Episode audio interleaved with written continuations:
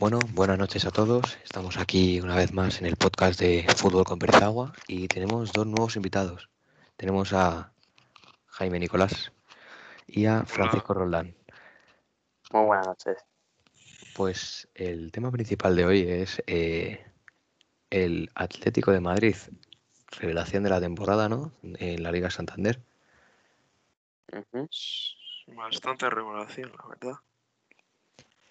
A ver, eh, primero Liga, menos partidos que la mayoría y aún así conserva la primera plaza con bastantes puntos de ventaja. Em, vamos a decir la alineación de, la- de Gala, que es la que más se ha utilizado, o los jugadores que más minutos han disputado a las órdenes de Diego Pablo Simeone. Eh, Fran, por favor, dínosla. Bueno, pues en primer lugar en la portería tenemos a Oblak, indiscutible. Eh, después en la línea defensiva tenemos a Mario Hermoso, a Jiménez, a Savic y a Tripier. Eh, eh, bueno, en el centro del campo lo completarían Llorente, Coque, Saúl y Carrasco. Y en la delantera el Atlético cuenta con Luis Suárez y Joao Félix. Luis Suárez, el cual muy buen registro de goles del Luso. Eh, efectivamente, eh, ha estado peleando por ese Pichichi en Liga, que al final le ha sido arrebatado, pero sigue contando con menos partidos. Y bueno, solo están Messi a dos, tampoco pasa nada, está cerca. Y sería una alineación de una 4-4-2, en donde últimamente baja mucho Carrasco y se convierte en una 5-3-2.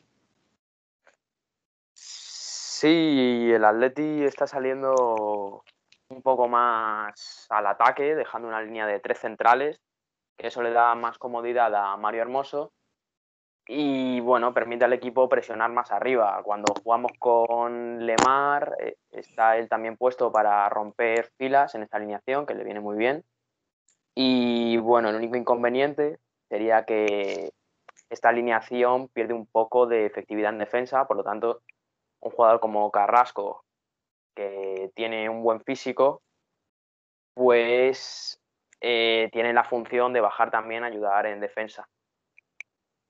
Sí, bueno, y Jaime, ¿tú qué opinas de esta alineación? Bueno, la verdad que es un equipo bastante completo y encima yo creo que el Cholo lo está haciendo muy bien con, sobre todo con la vuelta de Carrasco después de, bueno, es que la temporada pasada cuando volvió de la Liga China no, no Sí, dio, pero al fin y al cabo disputó pocos partidos porque Sí, sí. coronavirus y todo eso. sí, sí, pero es que ahora el Cholo ha confiado más en él y, y está dando una imagen muy buena suya, casi podría decir que nos está recordando a ese Carrasco de 2016. Sí, un Carrasco en plena, en pleno apogeo, que nos está dejando muy buenas actuaciones como aquella frente al Barcelona, ese caño que le tira a Ter Stegen Sí, después de un control con la espuela, muy bonito y que ha acabado transformando en gol. Y bueno, es un equipo muy completo y que sobre todo está utilizando el Cholo esa variante de Carrasco bajar a defender y de defender con tantos atrás en las segundas partes, sobre todo porque es un equipo que las primeras sale muy incisivo para dar sobre todo eh, calma y descanso a los jugadores, porque el Cholo cuenta con una gran plantilla y les da muy, mucho descanso para el gran, bueno, para los partidos que hay en el calendario, un calendario muy apretado por la situación que estamos viviendo, que están clasificados en Champions, que se enfrentan al Chelsea, primeros en Liga. Muy buena la, el inicio de temporada de este Atlético Madrid, que veremos si consigue transformarlo, aunque, como dice el Cholo, partido a partido. Bueno, Fran, cuéntanos un poquito aquí, ¿cómo ves el fichaje en calidad de cesión de Musa Dembélé, proveniente del Olympique de Lyon?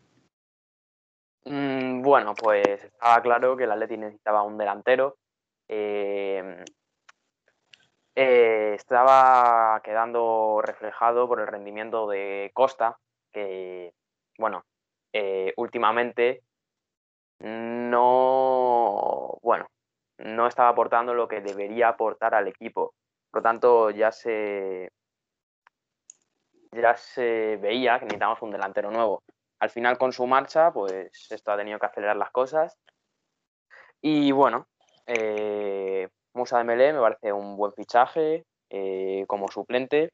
es un delantero eh, con mucho físico y yo creo que da mucha, puede dar mucha amplitud al equipo.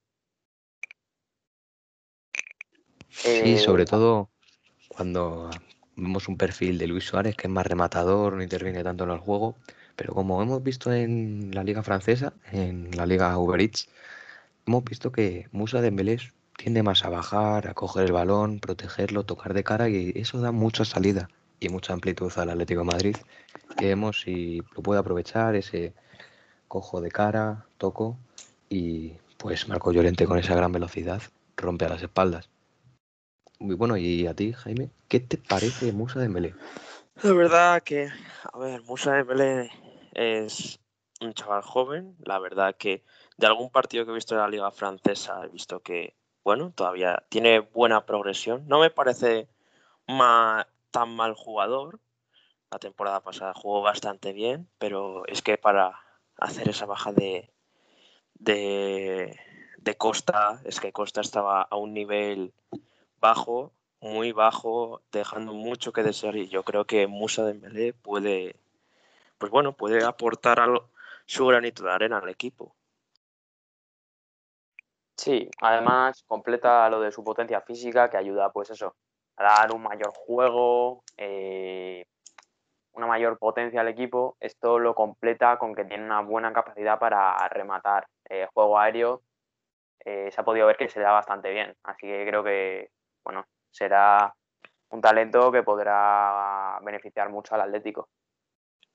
Y una cosa, como estabas diciendo tú, Pérez Agua, también a lo mejor puede ser que mucha ML, ya que juega más atrás, podría cubrir otras posiciones o desempeñar otro tipo de posición, como segunda punta o incluso ponerlo en medio centro, pues sería, algo más arriesgado.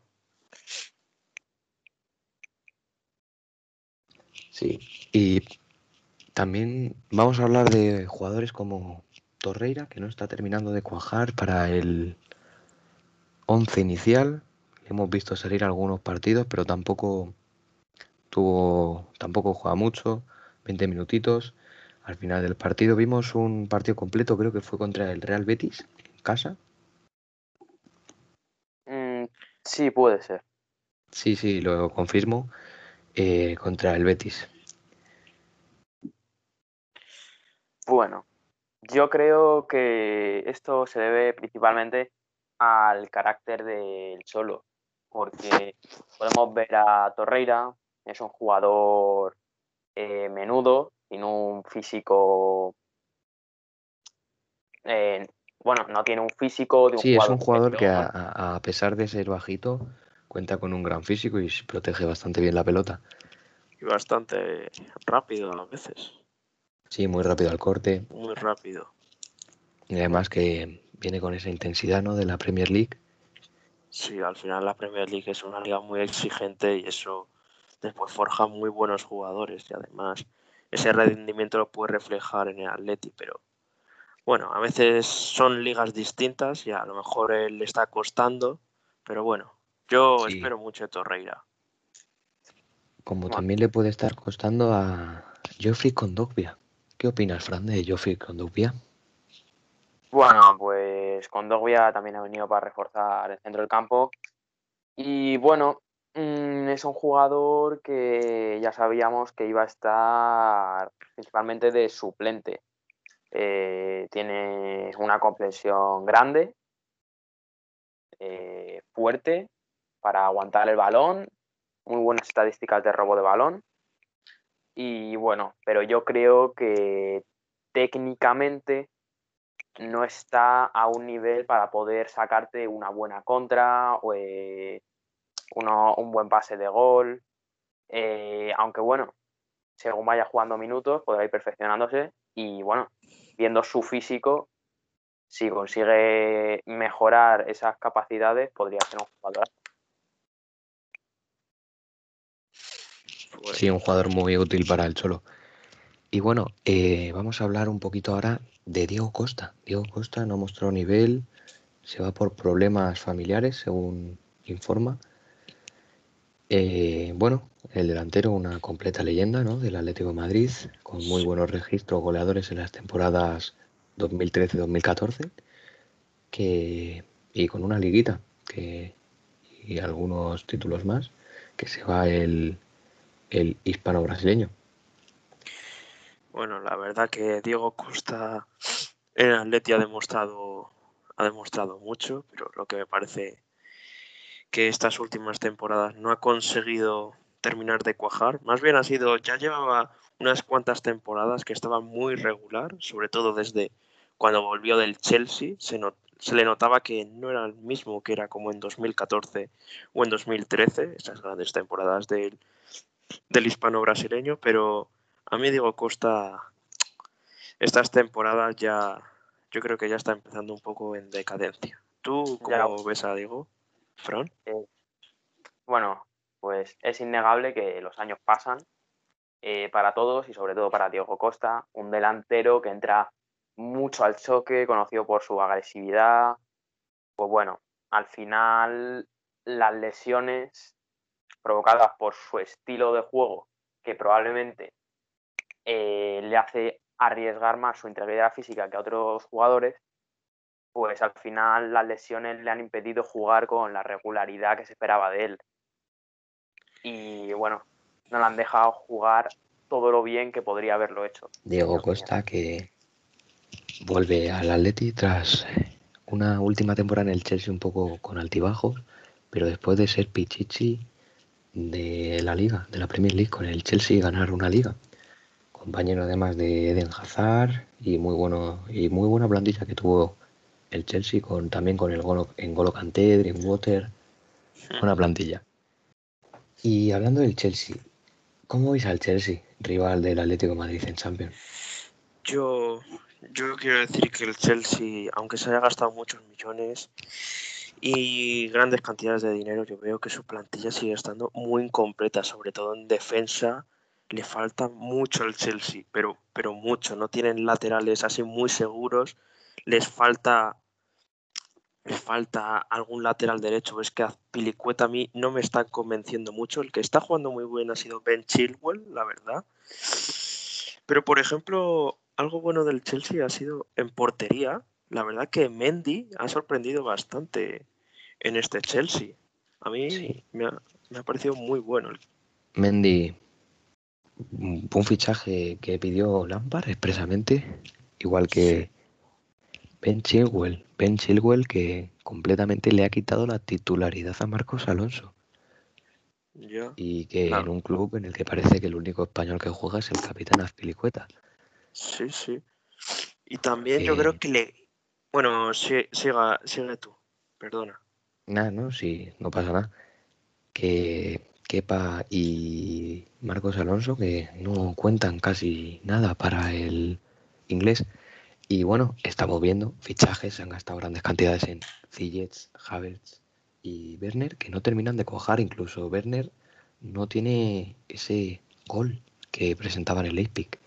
Incluso estamos viendo jugar mucho más a Olivier Giroud, que lleva nueve goles esta temporada, bastante bien, y cuatro de ellos que se los marcó al Sevilla en Champions.